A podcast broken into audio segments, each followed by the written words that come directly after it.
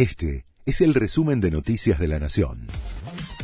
La Nación presenta los títulos de la tarde del lunes 5 de diciembre de 2022.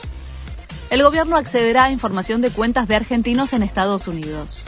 No buscamos perseguir a nadie, dijo Sergio Massa al presentar el acuerdo junto al embajador de Estados Unidos en la Argentina, Mark Stanley. El ministro de Economía aseguró que irán por los que eludieron el pago de impuestos al no declarar patrimonio en el exterior.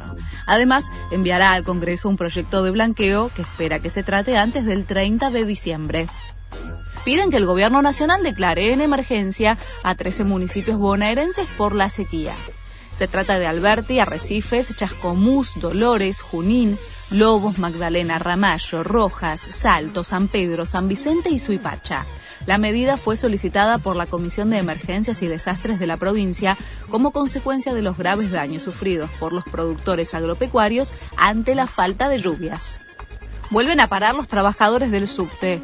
Es en reclamo de dos francos por semana y la compra de nuevos trenes libres de asbesto liberan los molinetes en algunas estaciones de la línea D de 20 a 21 y habrá un paro del servicio desde las 21 hasta el cierre.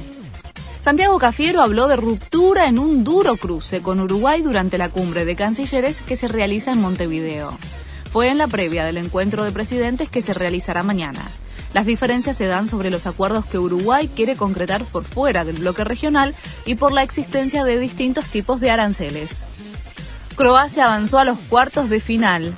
Derrotó por penales a Japón después de empatar uno a uno en tiempo regular. Definieron desde los 12 pasos donde el arquero croata contuvo tres penales. Ahora espera por el resultado de la llave entre Brasil y Corea del Sur. Este fue el resumen de Noticias de la Nación.